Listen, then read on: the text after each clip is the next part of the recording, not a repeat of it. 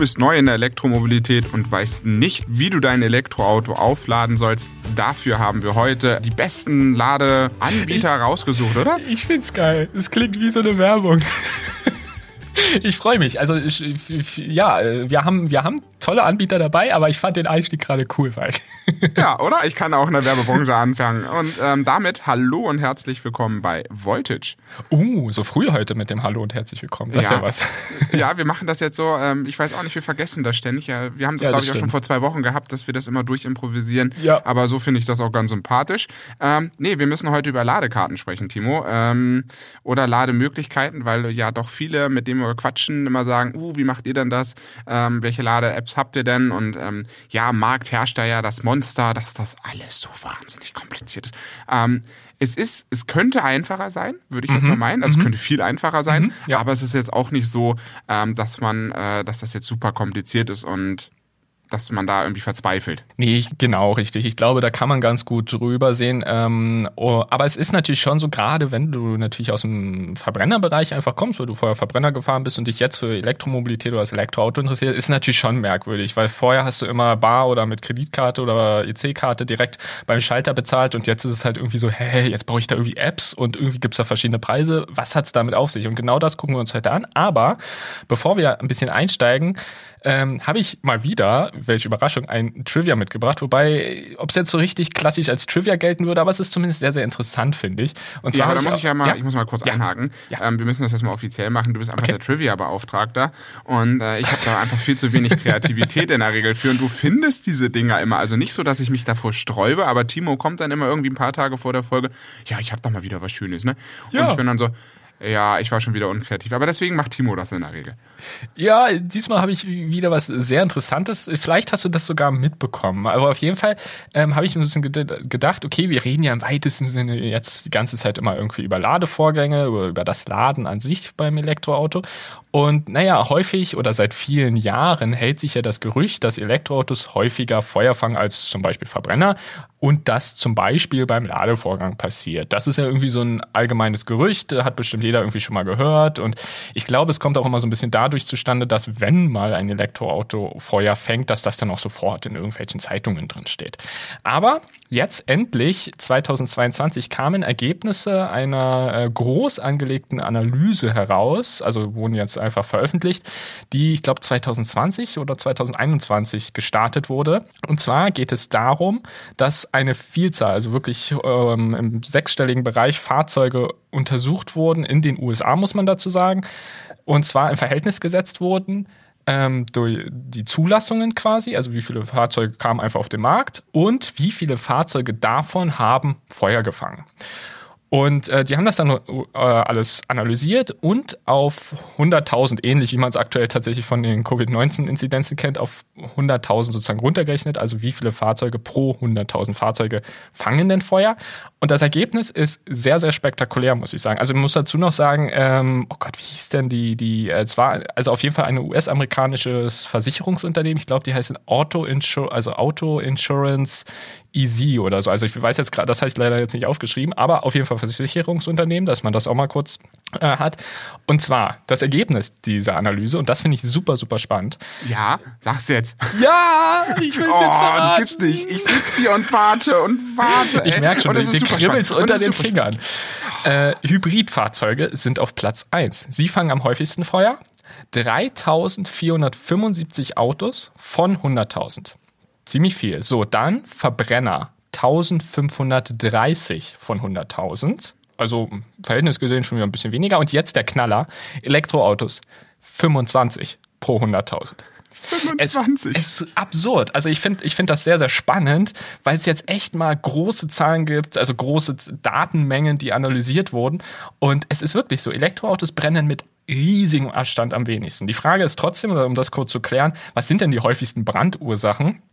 Äh, die häufigsten sind, äh, häufig sind es auch Kombinationen, hat, äh, wurde bei der Analyse gemerkt, angemerkt, äh, Kollisionen mit anderen Fahrzeugen oder Gegenständen, elektrische Störungen, Öl- oder Gaslecks, überhitzte Motoren, schlechte Wartung des Fahrzeuges, auch sehr krass. Und was ich sehr, sehr spannend finde, habe ich nie dran gedacht, weil ich einfach kein Raucher bin, rauchende Materialien wie angezündete Zigaretten Habe ich nie dran Aha. gedacht, um ehrlich zu sein. Ist scheinbar auch einer der häufigeren Gründe. Dann Schäden an der Fahrzeugbatterie und Mängel an der Fahrzeugkonstruktion. Und beim Elektroauto selbst ist es halt äh, mit riesigem Abstand die Batterie, die dann am häufigsten zu Bränden führt.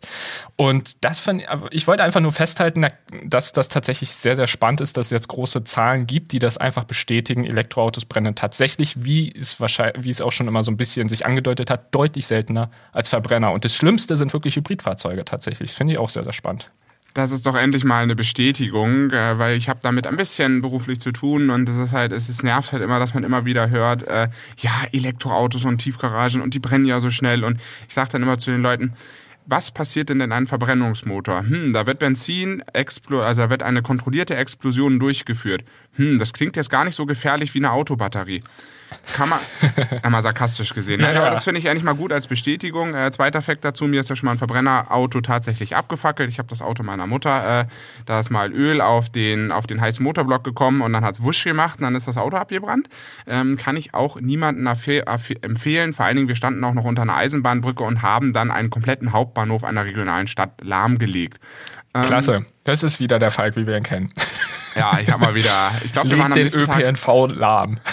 Ich glaube tatsächlich, wir waren auch am nächsten Tag in der Bildzeitung mit dem Auto, weil wir direkt Echt? unter dieser. Ja, ja, wir waren. Das war Krass. mein einziger Auftritt in der Bildzeitung. Ist aber schon viele Jahre her. Ich hoffe, es findet keiner da draußen. Oh Gott. Ähm, ja, jetzt hast du es verraten. Jetzt suchen alle. Ja, jetzt suchen alle. Die letzten Bildzeitung ist schon sehr viele Jahre her.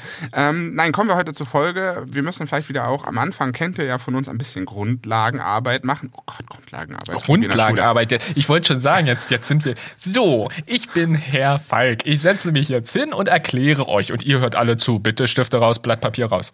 Ja, es, es gibt einen Test zum Schluss. Ich frage das ab und das muss bitte oh per E-Mail eingeschickt werden oh an Gott. Kontakt, ne? Und dann, nein.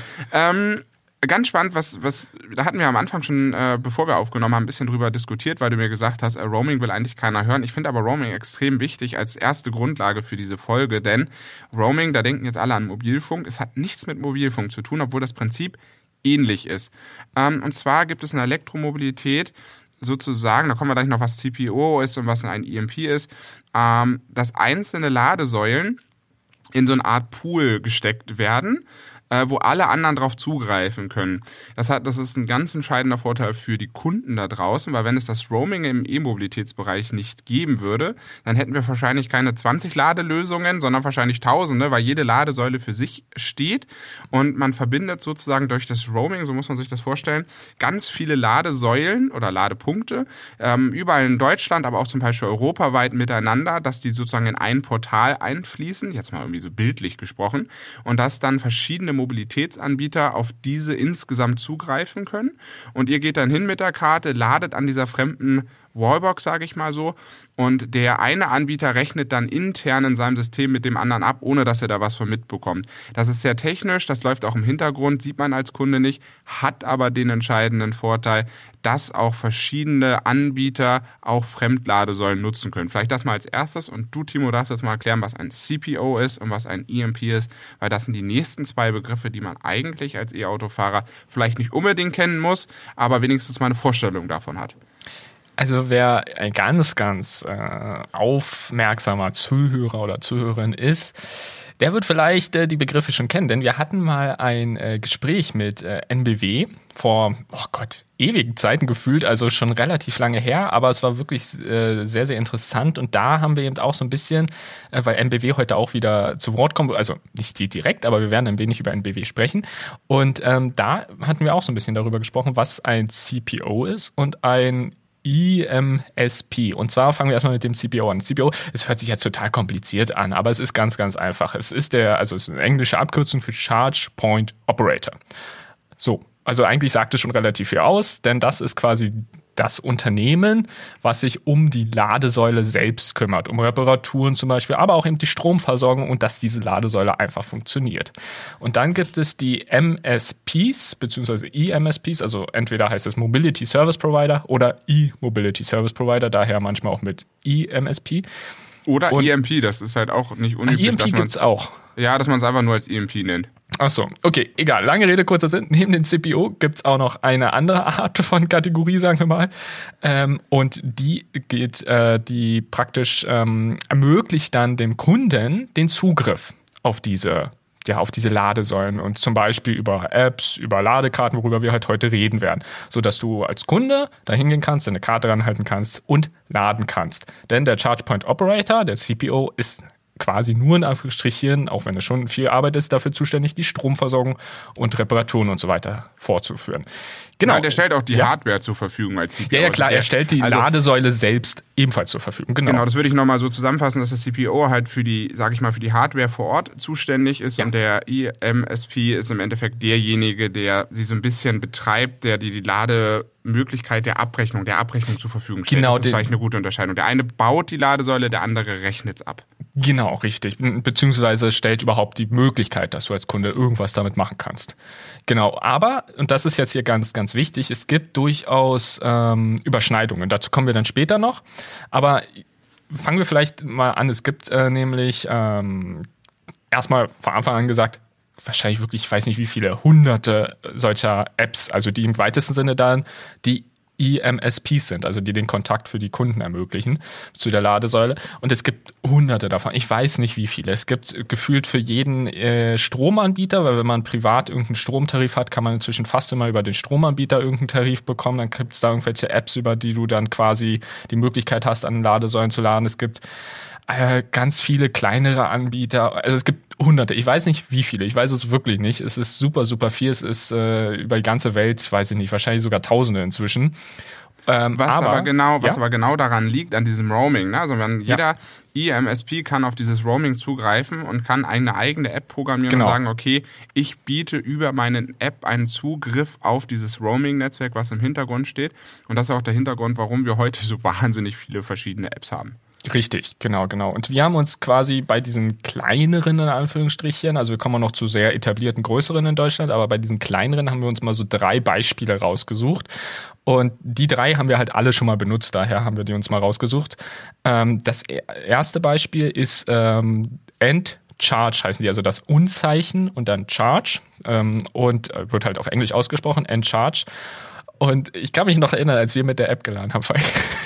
Das war ein, ja, stimmt, das war eine sehr schöne Geschichte. Wir waren wieder mal auf Electric Tour, die letzte mit dem Jaguar I-Pace. Ja, genau. Und ähm, wir haben uns immer schön Hotels oder Pensionen rausgesucht, die das anbieten. Und diese Ferienwohnung, Hotel, ich weiß bis heute nicht, Hotel, was es war. Ich glaube, es war schon, es war doch, doch, es war ein Hotel. Es, es war nur, es, war irgendwie kaum einer da, aber es war ein Hotel. Es war irgendwie doch ein Hotel und äh, da gab es diese Encharge-App, weil die sozusagen eine so eine Art privates Wallbox-Sharing damit gemacht haben. Und es hat natürlich mal wieder nicht funktioniert. Das ist jetzt nicht immer nachteilig, aber manchmal hat man das einfach, dass irgendwelche Apps nicht funktionieren, weil dieses Privatsharing, was eingestellt war, das musste man irgendwie einen Tag vorher reservieren und deswegen konnten wir das an dem Tag nicht benutzen und haben zigmal mit denen telefoniert, denen diese Wallbox gehört, bis wir dann irgendwann rausgefunden haben, dass die ihre Reservierungsvorgaben in ihrem System ändern müssen, damit wir laden können.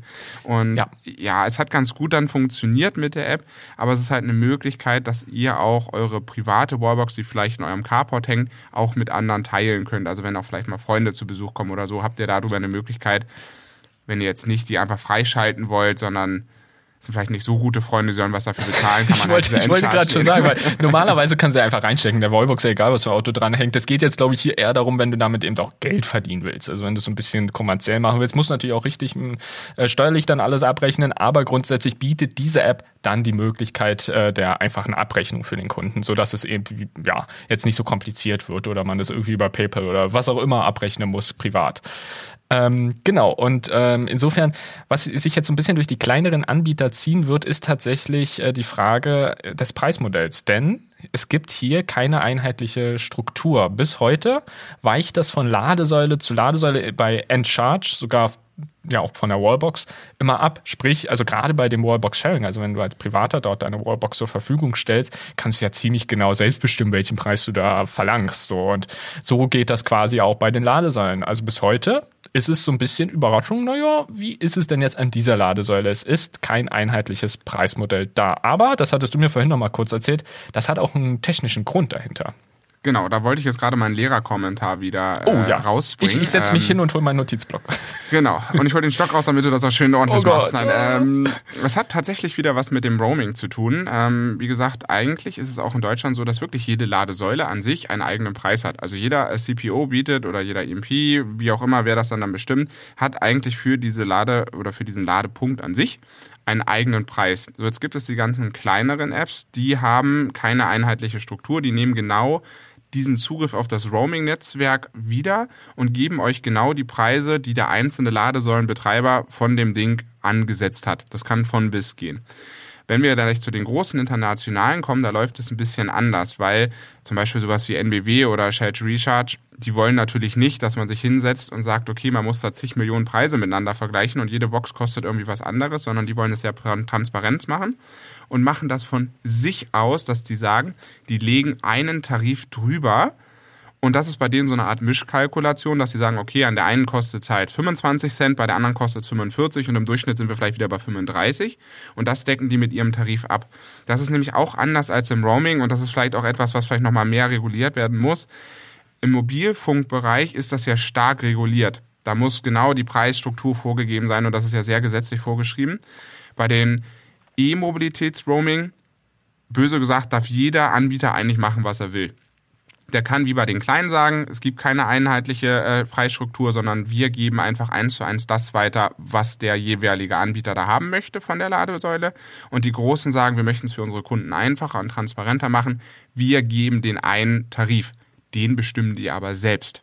Nur mal das. Das finde ich ganz wichtig, weil sonst versteht man einfach nicht, warum gerade so die Kleinen sagen, dass die keine einheitliche Preisstruktur haben. Die sind einfach zu klein und die sagen einfach, wir sind transparent und geben eins zu eins das weiter, was es da kostet. Ja, genau so ist es. Und ähm, um vielleicht noch ganz kurz auf die zwei anderen kleineren Apps einzugehen, wir haben dann uns noch rausgesucht Charge It Easy und Charge It Easy haben wir mal benutzt. Ähm, das war tatsächlich ganz lustig. Wir wollten an einer Ladesäule laden. Ich glaube, das sieht man sogar im Renault Twingo Review war das, glaube ich. Ähm, da, das ist eine ganz putzige Ladesäule, die irgendwie auch so ein bisschen anders aussieht, die irgendwie so einen Stab aus dem Boden hat, dann hängt die Ladesäule irgendwie wie so eine kleine Laterne da. Aber auch ganz putzig. Aber wie auch immer, auf jeden Fall wollten wir an dieser laden. Und diese ging nur tatsächlich über äh, einen Ad-Hoc QR-Code. Was heißt das jetzt? Ein Ad-Hoc-QR-Code funktioniert im Grunde so, dass man äh, eine entsprechende App nimmt, zum Beispiel Charge It Easy, diesen QR-Code scannt und dann dadurch den Ladevorgang startet. In dem Fall war es, glaube ich, sogar eine kostenlose. Also wir mussten da jetzt auch nichts abrechnen, aber du brauchst dafür halt irgendwie eine App. Manchmal geht das sogar auch über Webseiten, aber App ist ja dann meistens doch irgendwie so ein bisschen ähm, ja, angenehmer einfach. Und äh, genau, das war zum Beispiel mal ein Fall, wo wir Charge It Easy benutzt haben. Und dann gibt es noch Bosch Charge My EV. Also kommt tatsächlich von der Robert Bosch GmbH, also eigentlich ein recht großes Unternehmen dahinter, die ja auch gerade im E-Mobilitätsbereich, wenn man sich auch auf die Fahrräder mal konzentriert, sehr, sehr erfolgreich ist. Und äh, hier haben sie sich aber tatsächlich auf die Autos konzentriert und bieten eben auch äh, eine App an, um an diversen, also wirklich sehr, sehr vielen Ladesäulen in Deutschland zu laden, teilweise sogar europaweit, aber Fokus liegt hier schon auf Deutschland.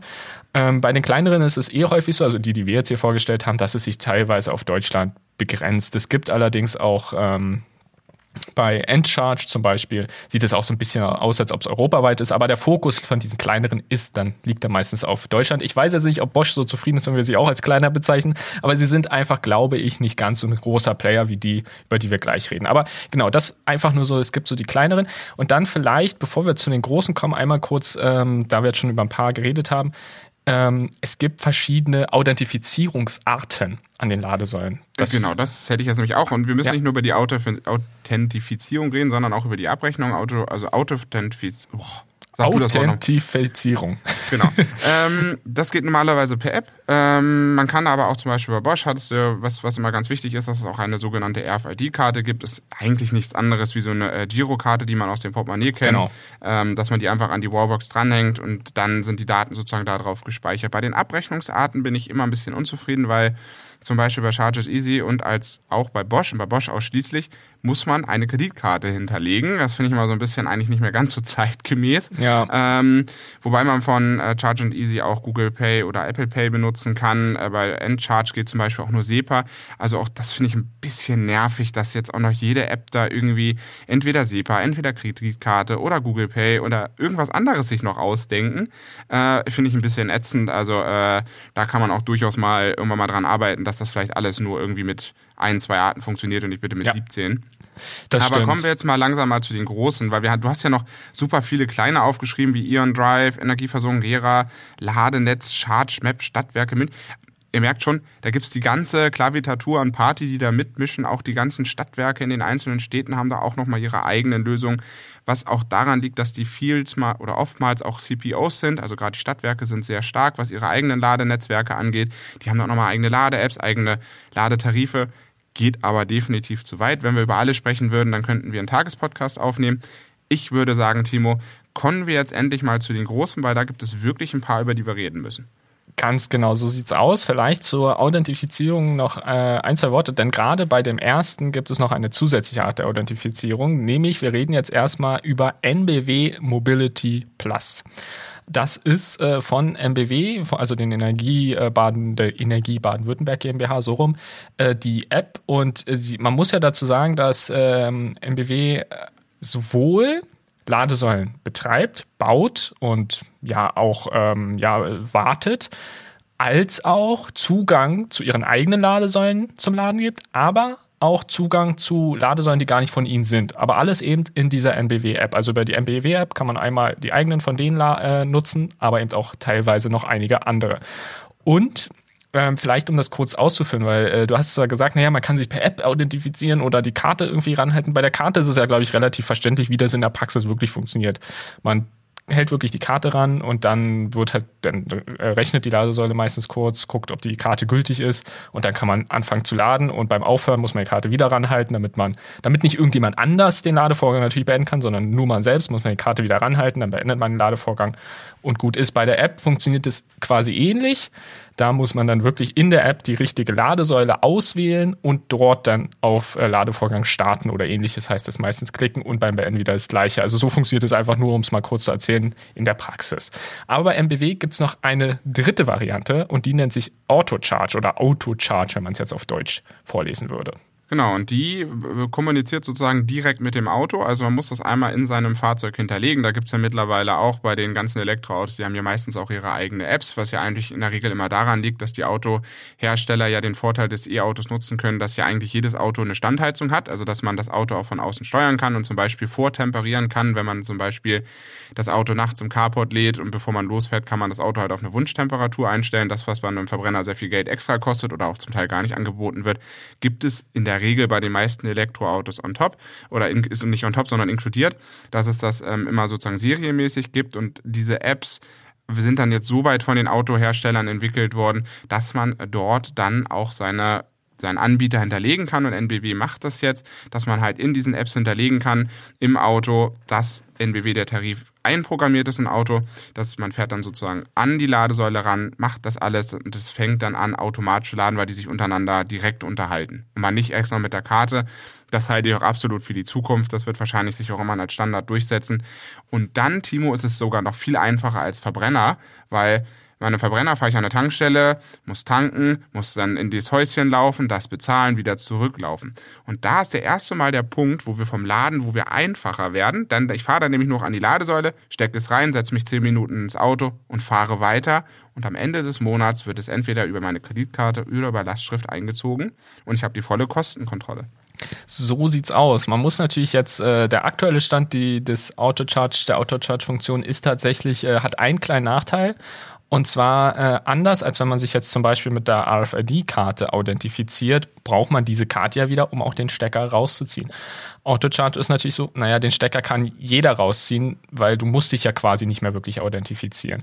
Also das ist tatsächlich einer der Nachteile, weshalb äh, viele auch immer sagen, na ja, ich benutze das zwar, aber eigentlich nur, wenn ich eh im Auto sitzen bleibe. Dann habe ich aber wenigstens nicht mehr den Weg zur, AF, also zur Ladesäule im Sinne von der App oder der RFID-Karte. Also es erleichtert das schon. Ich glaube aber, das, was du meinst, da stimme ich dir komplett zu, es muss da hingehen, aber ich glaube viel mehr von der Herstellerseite aus. Ich kann mir vorstellen, dass die Herstellerseite da größere ähm, ja größere Dinge in Bewegung setzen kann, weil sie einfach solche Dinge dann ein bisschen vermeiden kann, glaube ich, wie das äh, rausziehen, wenn du dich nicht mehr authentifizierst.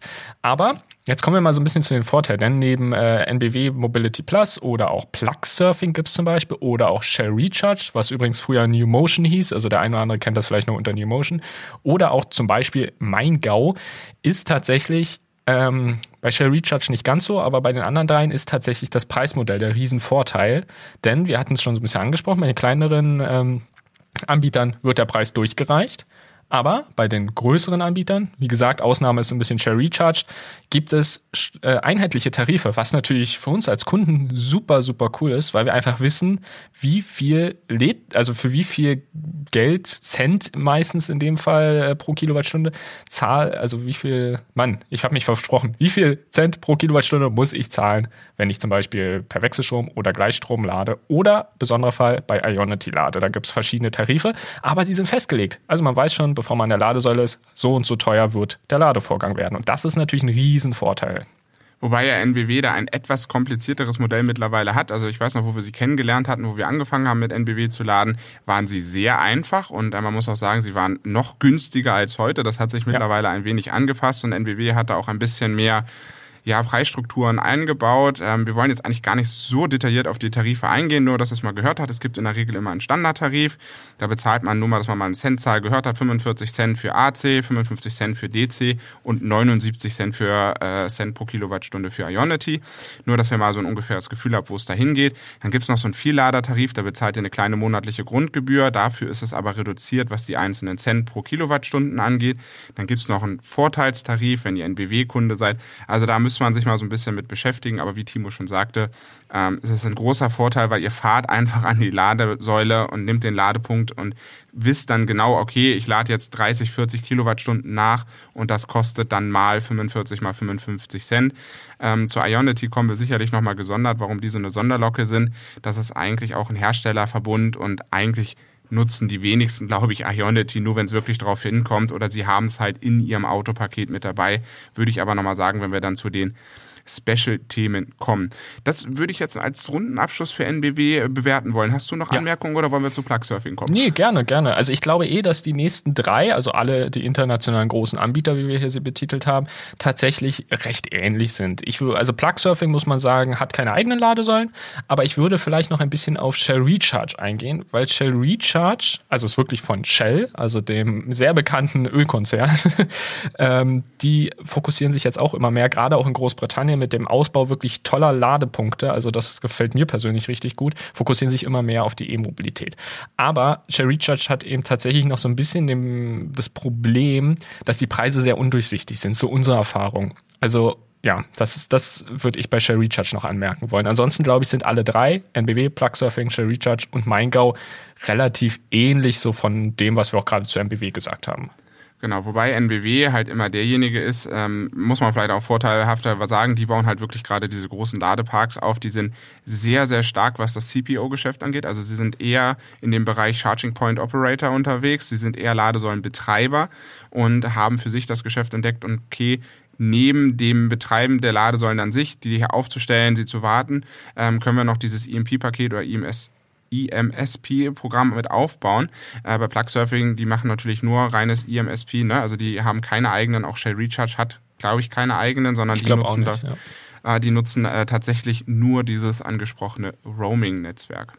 Genau, und äh, bei Share Recharge, wie gesagt, gibt es keinen einheitlichen Tarif. Was vielleicht noch äh, erwähnenswert ist, äh, also wobei nicht ganz, Share Recharge hat einheitliche Tarife, aber nur an bestimmten Ladesäulen und dadurch schlussendlich aus Kundensicht unserer Meinung nach dann doch wieder nichts Einheitliches, weil es dann doch wieder von Ladesäule zu Ladesäule wechseln kann. Aber nochmal bei MBW, weil der Punkt bei äh, MBW, finde ich auch, ist ein ganz, ganz großer. Wir kommen später noch zu Fastnet, äh, nur dass ihr es schon mal gehört habt, da finde ich so ähnlich. Es gibt diese beiden Apps und ich finde, diese beiden Apps sind einfach technisch am besten umgesetzt. Man merkt einfach, es funktioniert und es zeigt dir irgendwie auch was Vernünftiges an. Allein so ein Thema wie so ein Lademonitor, sodass du in der App, egal ob du es jetzt mit der Karte aktiviert hast oder mit der App den Ladevorgang oder vielleicht auch per Autocharge, dass du in der App live siehst, wie weit ist dein Auto schon geladen. Das ist nicht selbstverständlich. Das, einige Autos können das natürlich, also sprich, wenn die MBW-App das zum Beispiel nicht könnte, aber das Auto kann das, weil einige Autos haben ja inzwischen auch Apps, dann ist es auch wieder nett. Aber wenn dein Auto das eigentlich nicht so kann oder du das nicht aktiviert hast bei deinem Auto, dann ist das mit diesem Lademonitor sehr hilfreich, weil du einfach mal irgendwo essen gehen kannst oder irgendwas und trotzdem siehst, wie weit ist dein Auto schon geladen. Und das, wie gesagt, ist auch nicht in jeder App der Fall. Deshalb wollte ich das einfach gerade nochmal anmerken ist Kundenservice. Ne? Das ist einfach genau. ein Kundenservice, der da an sich, äh, den man nutzt und wo es dann auch Spaß macht. Und äh, wir können sagen, äh, wir nutzen NBW sehr viel, ohne jetzt äh, explizit für sie Werbung zu machen zu wollen. Es kommen noch ganz viele andere vor, aber wir nutzen NBW auch in der Praxis relativ viel. Jetzt kommen wir zu so ein paar Sonderfällen und da hat es, das hatte ich mich in der Recherche auch, äh, habe ich mich gar nicht so mit beschäftigt, aber der erste Anbieter, über den wir sprechen müssen, ist Fastnet, also aus den Netherlands, äh, ja. unsere niederländischen äh, Freunde von nebenan. Die sind ähm, sowohl Operator als auch Betreiber selber. Allerdings äh, haben sie da doch so ein bisschen ihre eigene Sonderlok und das wusste ich gar nicht. Genau, denn sie ist anders als, wo wir jetzt so viel über MBW gesprochen haben. MBW hat ja eigene Säulen, aber auch andere im Angebot. Und Festnet, äh, Fastnet, wollte ich schon Festnetz sagen. wir sind wieder ein paar Jahre zurückgefallen ins Festnetzzeitalter. Nee, aber äh, bei Fastnet ist es tatsächlich so, auch über die Fastnet Charging App, also über die offizielle App von Fastnet, kann man nur Säulen von Fastnet ansteuern. Was, wenn man in den Niederlanden wohnt, wahrscheinlich komplett ausreicht, weil wenn man sich da mal anguckt, wie viele Säulen die dort haben, ist das super. In Deutschland reicht die Fastnet App alleine nicht aus. Wir benutzen sie trotzdem, weil weil wir hin und wieder schon mal bei Fastnet laden. Und wie erwähnt, finde ich die App echt super. Und die ist halt in Deutschland, Frankreich, UK, Niederlande halt, wie gesagt, vor allem Belgien und der Schweiz verfügbar. Also nicht europaweit, aber bei uns auf jeden Fall. Genau, dann ein ähnlicher Fall ist noch Ionity und ähm, ein kleiner Special-Fall ist dann eben auch noch Tesla, da ist das so ähnlich. Genau, bei Ionity hatten wir ja schon mal den kurzen Fall heute angesprochen gehabt, dass die auch in den ganzen Roaming-Netzwerken auftauchen, aber immer und bei allen extrem teuer sind bei den Fremdanbietern. Das hat einerseits den Grund, dass die ähm, die großen, wirklich die heftigen Schnellladesysteme aufgebaut haben, also 350 Kilowatt. Da ist also schon richtig Zucht dahinter und viele nutzen diese Ladesäulen wirklich als Supercharging irgendwie, ne? dass sie sagen, okay, ich muss wirklich schnell von Hamburg nach München kommen und dann fährt man schnell an eine Ionity und wenn ich jetzt wirklich ein Ioniq 5, äh, ein Audi e-tron oder ein Porsche Taycan fahre oder ein Kia EV6, dann fahre ich halt an mal eine Ionity-Säule und dann zahle ich auch vielleicht gerne mal ein paar Euro mehr, um einfach die vollen Ladespeed ausnutzen zu können. Ähm, für alle anderen Fremdanbieter ist es aber echt teuer, also 79 oder so 80 Cent pro Kilowattstunde ist schon echt, echt heftig nur die Autos, die in dem Herstellerverbund sind. Und ich weiß gar nicht, welche das alle sind, aber es dürften zumindestens Audi, Porsche, sowas in der Dreh. Mercedes-Benz, glaube ich, auch noch. Also es sind, es sind einige Marken tatsächlich. Aber ähm, genau, das ist tatsächlich der, der Punkt. Äh, man muss dazu aber sagen, äh, NBW zum Beispiel, wo wir wieder bei NBW sind, bietet auch inzwischen 350 Kilowatt Ladesäulen an. Also Ionity bekommt durchaus von NBW starke Konkurrenz inzwischen. Ähm, genau, aber da ja. guck mal, bevor wir noch zu, von, bevor wir von Ionity zu Tesla weitergehen. Ja. Ähm, bei Ionity achtet mal drauf, wenn ihr das Elektroauto kauft, egal welcher Hersteller das ist, fragt immer mal nach, ob die Hersteller eigene Ladeprogramme Absolut, haben. Weil genau. es gibt ganz viele Partnerschaften, die die Autohersteller mittlerweile mit entweder eigenen gegründeten Unternehmen oder mit Fremdunternehmen haben. Und dann gibt es immer noch mal für die ersten Jahre irgendeinen Sondertarif, wo ihr extrem günstig ladet. Ähm, es gibt sogar auch manchmal Werbeaktionen, wo dann der Hersteller sagt, okay, das erste Jahr ist auf unsere Kosten geladen. Denn damit hat Tesla nämlich auch mal angefangen. Und das ist mal eine Überleitung, so boom. Absolut, nicht schlecht, muss ich sagen. genau, Tesla ist eigentlich äh, erstmal ziemlich ähnlich zu Ionity, würde ich sagen. Man muss dazu jedoch sagen, die Tesla hat halt eigene Ladesäulen, die immer so also Supercharger genannt werden. Und diese Ladesäulen stehen eigentlich nur Tesla-Fahrzeugen zur Verfügung. Das ändert sich jetzt jedoch ganz langsam tatsächlich. Also in Frankreich, Norwegen und den Niederlanden werden die Tesla-Ladesäulen inzwischen auch für Nicht-Tesla-Fahrzeuge geöffnet. Also es ist sehr wahrscheinlich, dass das bei uns in Deutschland auch bald passiert, ähm, weil es scheinbar ja relativ gut läuft, wenn sie das jetzt inzwischen schon in drei Ländern machen. Gestartet haben sie halt logischerweise mit einem. Und ähm, genau, das ist im Grunde so viel, zu, so viel ist im Grunde schon zu Tesla zu sagen. Also wenn man ein Tesla-Fahrzeug hat, macht es durchaus Sinn, an Tes bei Tesla Ladesäulen zu laden bei den Supercharger und da diese dann eben auch diese Auto-Charge bzw. Plug-and-Charge-Funktion haben, also anstecken und es lädt. Und ähm, genau, und inzwischen, also vielleicht auch nur kurz preislich. Die Tesla-Fahrzeuge kommen mit circa 45 Cent bei äh, Gleichstrom, muss man immer dazu sagen, äh, daher pro Kilowattstunde. Und äh, Nicht-Tesla-Fahrer bezahlen dann etwas mehr. So ist aktuell der Trend, so 64 bis 69 Cent. Allerdings gibt es das in Deutschland noch nicht, dass sie nicht Tesla-Fahrer da laden können.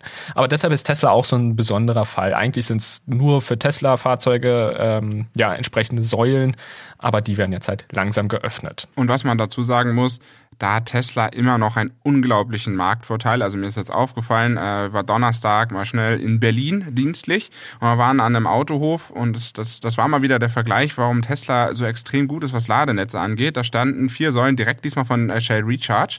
Äh, das war auf jeden Fall die gekennzeichnet. Ich glaube, die haben die nicht selber gebaut, aber die waren zumindest mit der App gekennzeichnet. Da waren vier Ladesäulen davon und äh, 50 Meter da hinten standen 20 Ladesäulen von Tesla.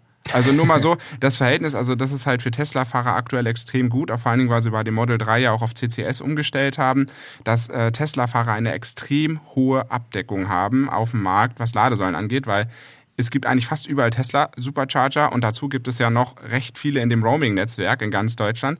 Das heißt, man muss heutzutage immer noch sagen, Tesla hat das größte Netzwerk zumindestens, weil sie selber ihre Säulen nicht im Roaming darstellen, der Tesla-Fahrer aber woanders laden kann. Das ja. finde ich immer nochmal erwähnenswert. Und dann gibt es noch äh, Supermarktketten, über die müssen wir auch mal reden. Äh, Lidl zum Beispiel hat eCharge. Bei Lidl ist das so eine Besonderheit, weil die wollen wieder eine eigene App. Also auch man sieht, als E-Autofahrer kommt man nicht drum herum, ein Smartphone zu besitzen. Und man kommt auch nicht drum herum, dass man wahrscheinlich auf seinem Telefon einen eigenen Ordner hat mit äh, 20 verschiedenen Lade-Apps. Ja, so viel nicht, da kommen wir am Schluss dazu, aber ich ja, weiß, was du meinst. So, so grob immer ganz böse gesprochen, vielleicht hat man so seine vier, fünf äh, Special, wo man immer damit laden kann, aber Lidl hat es hier zum Beispiel so, ähm, dass man sich noch mit einer App authentifizieren muss, wobei man da auch nicht zahlt. Aldi, da muss man, glaube ich, gar nicht, da braucht man gar keine App, da kann man sich das einfach laden. Also da gibt es immer noch mal Möglichkeiten, dass die Supermarktketten einen so ein bisschen locken, indem sie sagen, hier, guck mal, du kannst laden. Wobei man immer sagen muss, das sind in der Regel AC-Ladesäulen. Das heißt, auch wenn man sich da mal eine Stunde hinstellt, ist das jetzt nicht der Kracher. Naja, und man muss dazu sagen, das mit der App ist ja quasi erst später gekommen. Also Lidl und Kaufland haben quasi mehr oder weniger technisch als aus Kundensicht den gleichen Aufbau. Also brauchst halt diese App und musst ein Konto haben. Aber äh, die Geschichte kommt, glaube ich, daher, am Anfang brauchtest du gar keine App. Irgendwann brauchtest du die App und inzwischen brauchst du ein Konto. Ich glaube, es ist nur noch eine Frage der Zeit, bis du auch eine Kreditkarte oder irgendwas anderes hinterlegen musst, weil das dann was kostet. Ich glaube, das ist einfach so dieser ganz langsame Weg, die Kunden dazu hinzuführen, ach guck mal, irgendwann kostet es auch bei uns was. Weil momentan sind die Ladevorgänge tatsächlich kostenlos. Und es gibt auch, ja, viele sind AC, das stimme ich zu, aber es gibt auch durchaus äh, brauchbare CCS-Ladesäulen bei äh, Lidl oder auch Kaufland. Aber das ist nur so ein kleiner Mini-Special-Fall, den wir nur erwähnen wollten. Und zum Schluss denn wir neigen uns, glaube ich, so langsam dem Ende der Episode entgegen, haben wir noch zwei coole Tipps für euch. Und zwar den Charge, also die Charge Price App heißt wirklich so, Charge Price, also Ladepreis auf Englisch. Und die ist extrem praktisch, weil da das ist eigentlich auch ein bisschen skurril, fällt mir gerade mal ein. Wir haben so viele Apps, dass es eine App gibt, die die Apps miteinander vergleicht. Ähm, aber es macht eigentlich genau das. Diese Charge Price App sucht verschiedene Tarife raus. Da kann man auch voreinstellen, welche ihr nutzen könnt. Und dann äh, gibt's da NBW, Shell Recharge, Plug Surfing, die kommen dann alle untereinander. Und dann kann man eigentlich nochmal so ein bisschen fuchsig sein, wie beim damals beim Tankstellenvergleich beim Verbrenner. Ach, guck mal, da kostet es noch zwei Cent weniger. Ich tanke jetzt mit der Karte, weil es zwei Cent weniger kostet. Wobei, genau der Preisunterschied durchaus höher sein kann. Also ich habe jetzt mit ChargePrice noch nie geladen, aber habe die App natürlich jetzt mal so ein bisschen ausprobiert, was sie so kann. Die ist echt toll gemacht. Und ähm, teilweise, wenn du natürlich ein Fahrzeug von 20 auf 80 Prozent laden willst oder so, dann macht das manchmal einen Unterschied von 10, 12, 14 Euro, je nachdem, welchen Tarif du nutzt. Und ähm, das ist praktisch äh, in dem Fall rausgekommen bei den Karten, die ich benutze und besitze. Und Dementsprechend ist die App schon echt hilfreich. Äh, anstatt ab und zu einfach mal drauf loszuladen, kann man sich ja hin und wieder, wenn man gerade mal die Zeit hat, doch mal kurz überlegen, okay, ich gucke mal kurz in die Charge Price App rein und schau mal, was die mir anzeigt. Ein letzter Vielleicht ja? auch, aber vielleicht auch ein guter Tipp, auch gerade so mal für den Urlaub. Ne? Also ich glaube, wenn man in seinem Umfeld immer ist und mal zur Arbeit fährt oder da mal lädt oder man weiß, in der Stadt, da hat man seine Ladesäule, wo man parken kann. Ich glaube, es ist ein ganz cooles Gimmick, wenn man einfach auch mal ins Ausland fährt, äh, wenn man da genau. irgendwie auf der Autobahn Richtig. unterwegs ist und da hat man irgendeine Ladesäule, mit denen hat man vielleicht noch nicht so viel Berührungspunkte und das ist vielleicht mal wieder irgendein so Special-Fall, dass man da mal kurz guckt, ah, okay, das ist im Roaming und bei MBW oder bei Plug Surfing gibt's da den, best, den besten Tarif und dann nehme ich halt den. Ich glaube, das ist ganz gut, um nochmal ein bisschen Sicherheit zu bekommen und auch vielleicht am Anfang eine schöne Sache, um sich mit dem Thema zu beschäftigen. Und auf was du jetzt hinaus wolltest, ist, Pump oder A Better Route Planner. Planner. Genau. Ähm, die sind ja ganz cool, weil die ja die Möglichkeit bieten, eine Route zu planen. Also wenn man von Hamburg nach München will, können die einen genau anzeigen, wo man dann laden kann, richtig? Richtig, genau. Du kannst halt dein Fahrzeug hinterlegen, also auch in der genauen Konfiguration. Also jetzt nicht äh, welche Farbe so, aber eben in der technischen Konfiguration, dass die App genau weiß, okay, du hast, keine Ahnung, beispielsweise den ID4 GTX, der hat eine Akkukapazität von, oh Gott, ich glaube, was war das, 77 Kilowattstunden? Ich bin mir gerade gar nicht ganz sicher. Also auf jeden Fall, dass, dass halt der, die App weiß, okay, so groß ist dein Akku, dein Akku kann maximal mit 125 Kilowatt äh, Peak geladen werden und so weiter und so fort. Und ähm, beide Apps, Pump und Better Route Planner bauen dann quasi genau darauf deine Routenplanung auf. Du kannst halt äh, zum Beispiel auch sagen, okay, ich will mit, weiß ich nicht, 100% losfahren, weil ich im Idealfall zu Hause aufladen konnte über Nacht und will aber irgendwie noch mit 40, 50% ankommen, damit ich noch so ein bisschen was habe und nicht sofort wieder laden muss. Und dann plant die App das genau für dich durch.